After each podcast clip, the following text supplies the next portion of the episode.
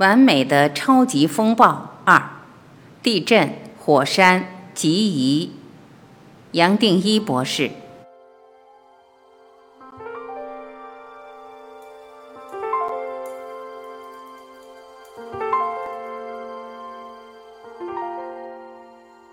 到这里，我相信你可以明白太阳活动对地球，尤其是地球的上空所造成的影响。然而，你大概不会想到天上的变化要怎么和大地连接起来。其实，大地和天空的互动有一个机制，是你本来就知道的，只是你没有联想到一起。你一定看过雷电，但你可能以为这个雷是从天上打下来，而没想到雷其实是被大地给抓下来的。你也知道，电气设备需要接地，借用大地收纳电子的能力。让电荷不会累积在设备或线路而带来危险。同样的道理，雷电的现象其实是大地捕捉电荷，而把云里的电荷给吸引下来而有的。我们平时看到的极光也有类似的放电过程。更有意思的是，大地震前也常有类似极光的现象，科学家称为地震光。你如果知道有这种现象，也自然会好奇这样的光是怎么来的，又和地震有什么关系？你怎么也没想到这和大气层有关。当然，你知道有大气层，但你可能觉得那只是被地球重力困住的一层空气，而和你平时呼吸的空气没有两样。然而，大气层其实有趣多了。随着高度越来越高，离地球越来越远。地球重力快要绑不住这些物质，大气层会变得稀薄。到了离地球表面五万公尺左右，外来的辐射，包括太阳光中高能量的射线，都可以将气体游离成带电的粒子，也就是所谓的电浆。这种被电浆化的大气又叫做大气电离层。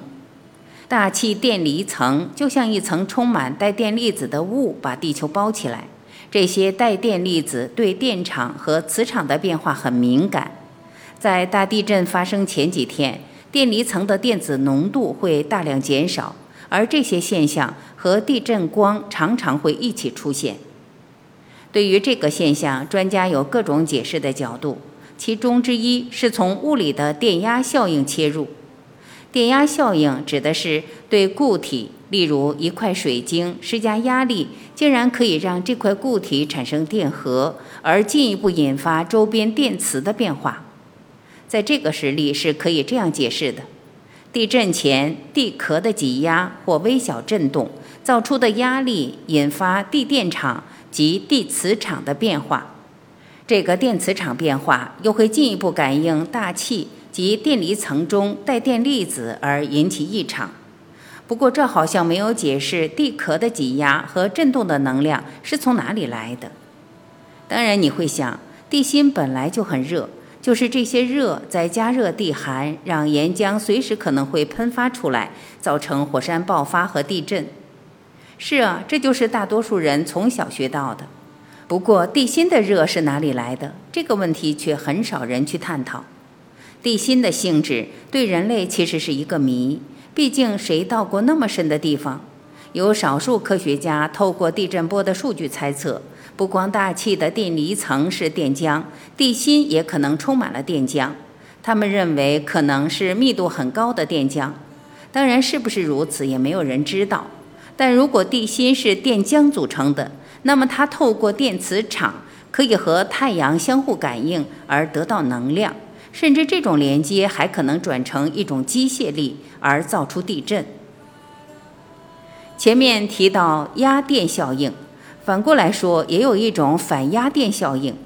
反压电效应和压电效应刚好相反，是对一个固体，例如水晶、石英施加电荷，可以让它膨胀而产生压力。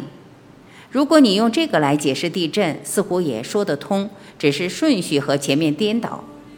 环境先产生了电荷的变化，而地心的电浆接收到暴增的电荷，转移到地壳而产生压力，造出形变，再透过地壳运动来释放能量，而带来了地震和火山的活动。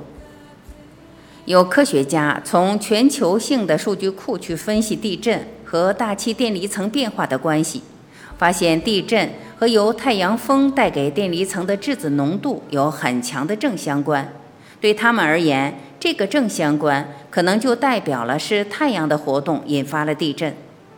把太阳的作用考虑进来，你可以这么解释：从太阳闪焰对着地球抛射出来的能量和质子，让正对着太阳的大气电离层充满了能量。电离层受到太阳影响而产生的电荷变化，透过地心电浆场的反压电效应，转成地壳板块运动的能量，沿着断层线从地球的另一端释放出压力，压力沿着断层线释放出来，产生地壳错动，也就造成了地震。如果断层线没有办法从别的地方释放压力，可能会在压力累积的局部用火山爆发的方式释放出来。当然，这些都是一种解释，一种说法，而且是很难用实验去验证的说法。但我相信，你只要愿意去思考，也就发现有些解释很有意思，好像把许多现象都串起来了，都通了。甚至你从这个新的角度去想，会发现。很多你认为理所当然的知识，像是地心的组成、极光的现象、地球的演化、生命的历史，或许会有完全不同的解释。前面提到太阳的活动随时在影响地球的磁场，而太阳和地球就像是共生存的整体，也可以说，地球的生态早已适应了太阳的活动。只要太阳的活动稳定，足够的太阳风。从太阳发散出来的辐射，反而可以保护地球免于更高能量的宇宙辐射。从这里你可以想到，如果太阳活动太强，会对地球造出影响，那么当太阳活动变弱时，在地球的我们也不可能毫无感应。过去只是因为人类观测太阳的时间不长，累积的数据有限，所以科学界还没有注意到这个效应，是最近才开始体会。太阳作用弱化，可以带给地球的保护层也就变弱，而让更强烈的宇宙辐射大量的冲击地球。来自太阳系之外的宇宙辐射含着高能量的粒子，一样足以引发大气层离子化的作用，让大气电离层活跃起来。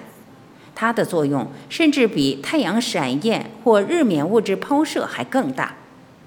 如果你去查太阳周期的数据，大概会发现。我们可能正在一个太阳作用的低点。透过前面的讨论，或许你会突然发现，不光是火山和地震的发生得到了一种解释，就连近期天气极端的不稳定，包括雷电特别多的现象，也得到了一个说明。你可能已经也留意到，天上的闪电不太一样，并不是指向地面的蓝白色电光，而是带着各种颜色的模式闪电，像是橘色、紫红色。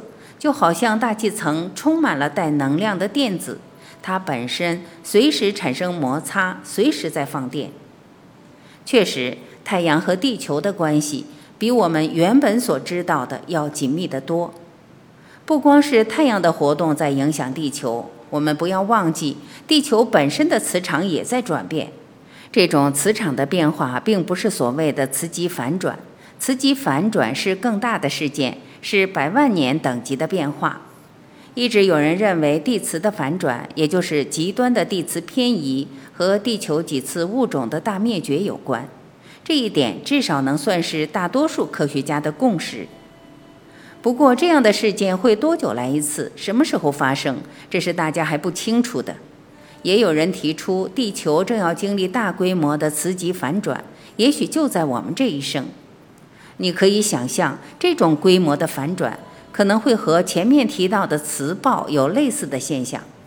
到时候，我们或许会经历大规模的断电磁，即使电厂还能运作，所有的电磁讯号都失效，许多种交通和航班都无法进行。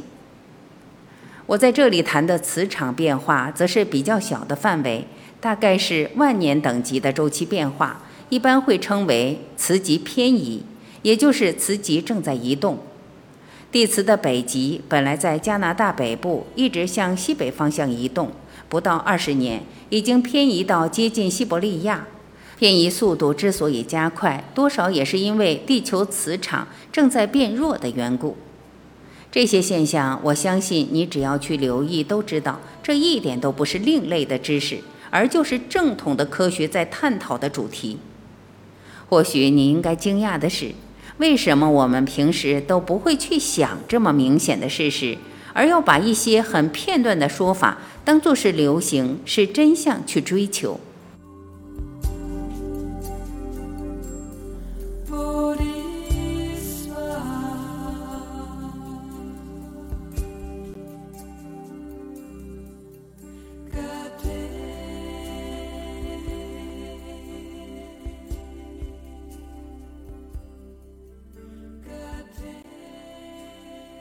感谢聆听，我是晚琪，再会。